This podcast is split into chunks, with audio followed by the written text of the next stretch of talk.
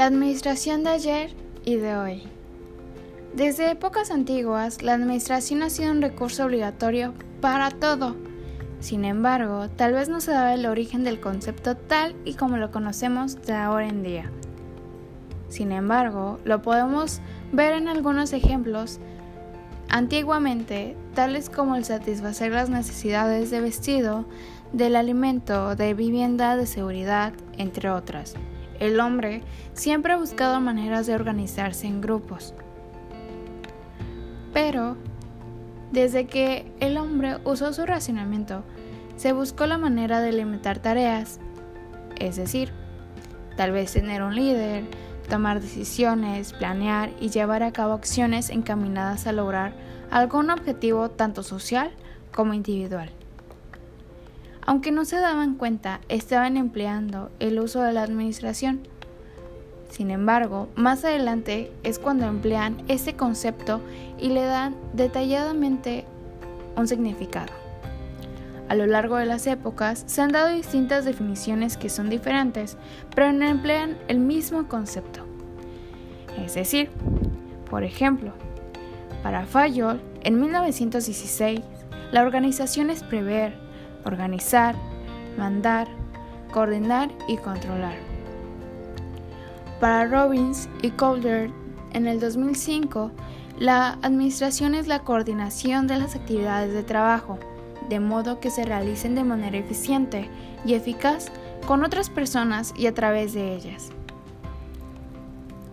También tenemos a Heath, Black y Porter en el 2006 que para ellos la administración era el proceso de diseñar y mantener un entorno en el que trabajando en grupos los individuos cumplan eficientemente objetivos específicos. También, para Chiavenato, en el 2004, la administración era un proceso de planear, organizar, dirigir y controlar el uso de los recursos para lograr objetivos organizacionales. Podemos ver que cada individuo tenía un concepto tal vez un poco diferente, pero se llegaba a la misma definición. Dado a las épocas, tal vez se generaba un poco de controversia, pero más adelante lo íbamos a ir desarrollando. Ahora, más detalladamente, los influidores mayores quedamos como Henry Fayol, quien fue el que enfocó en la estructura en general de una empresa, sobre todo en el área superior de la misma, siendo teórico. Para él, habían seis funciones básicas de la administración, las cuales son las funciones técnicas, las funciones comerciales, funciones financieras, funciones de seguridad, funciones contables y funciones administrativas. También tenía cinco conceptos, que era planear, anticipándose y trazando un plan de acción futuro y eficaz. Organizar, tener el cuidado de estructura material y social. El dirigir, guiando a quien labora en la empresa. Coordinar, uniendo cada tarea en un esfuerzo colectivo. Y controlar, verificando que se cumplan reglas y órdenes dadas. Esto fue desde el 1916. También postuló los principios administrativos, los cuales eran la división de trabajo, la autoridad y responsabilidad, la disciplina, la unidad de mando, la unidad de dirección, la estabilidad del personal, la subordinación de interés particular en general, la remuneración del personal, la jerarquía, el orden, la equidad, la iniciativa, la unión del personal y la centralización. Por otro lado, otro influyente fue Taylor, que era más práctico, ya que se enfocó en las herramientas y el método de trabajo encaminados a la eficacia en el nivel de operación. De igual manera, ese individuo precisó los cuatro principios que regularizarían el trabajo y la manera de administrar en su época. Es decir, estos eran la ciencia de ejecución sustituyendo al modelo empírico. También la selección científica y capacitación de los colaboradores. Asimismo, la colaboración coordinada de las partes en el proceso. y por otro lado la responsabilidad compartida entre obreros y gerente. También, Bunker Hilbert estableció el sistema Terry, el cual era un sistema de movimientos básicos que realizan trabajadores usando películas y micrómetro para el registro del tiempo analizando tiempos y movimientos.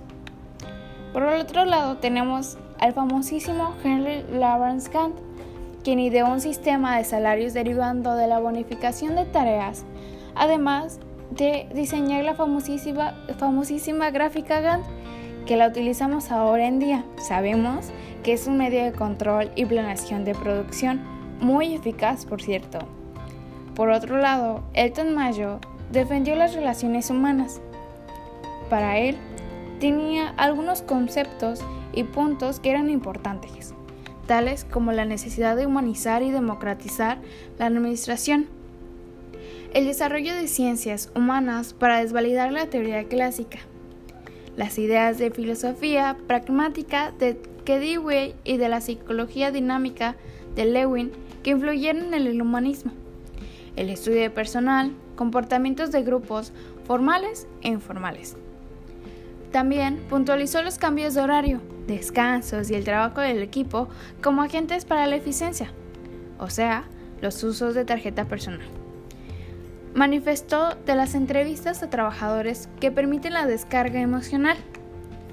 Pero, hablando en otros conceptos, la administración burocrática para Max Weber era el habla de necesidad de actuar con razón fundamentada y no dejarse llevar por deseos o intereses propios de los gerentes y dueños.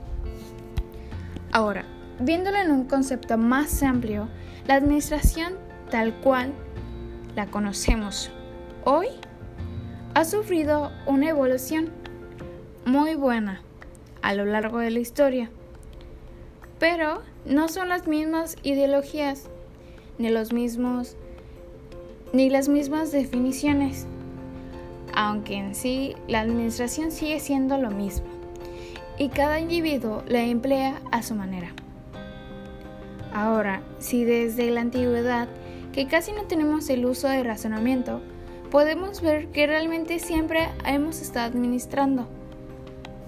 Tal vez no podemos definir el concepto tal cual y como es, pero lo sabemos. Sabemos que la administración se utiliza para todo siempre y cuando queremos tener eficiencia. Ahora bien, sabemos que cada día evolucionamos más y posiblemente en el futuro la administración sea concepto más amplio y detallado, definido tal vez en uno, pero no dejando atrás los distintos conceptos que nos dieron los activistas. Entonces, Hoy en día, la administración constituye una raba impredecible en cada empresa del mundo, ya que siempre existirán recursos, los cuales deben ser aprovechados de la mejor manera posible. Asimismo, existirá capital humano, que bien focalizado ayudará al logro de los objetivos por cada individuo. Y si trabajamos en equipo y también podemos de nuestra parte sabemos que podríamos lograr hacer muchas grandes cosas. En realidad, solo depende de nosotros. Y viéndolo desde una administración gastronómica, realmente la administración la utilizamos para todo, desde el hacer un platillo hasta el llevarlo a la mesa. Porque al realizar una receta tenemos que administrarnos, ya sea con nosotros mismos individualmente y con nuestros compañeros de trabajo en una cocina ya que no tenemos opción. O tal vez sí, triunfar o no triunfar. Y pues obviamente nadie quiere no triunfar. Entonces, lo mejor que podemos hacer es organizarnos y administrarnos correctamente para sinceramente sobrevivir. Porque sin la administración, nosotros los futuros, o ya sean gastronómicos, no podemos vivir sin ella. No podemos vivir sin administrarnos bien, sin tener coordinado lo que vamos a hacer, lo que ya hicimos y lo que en un futuro haremos. Entonces, o evolucionamos o nos quedamos estancados.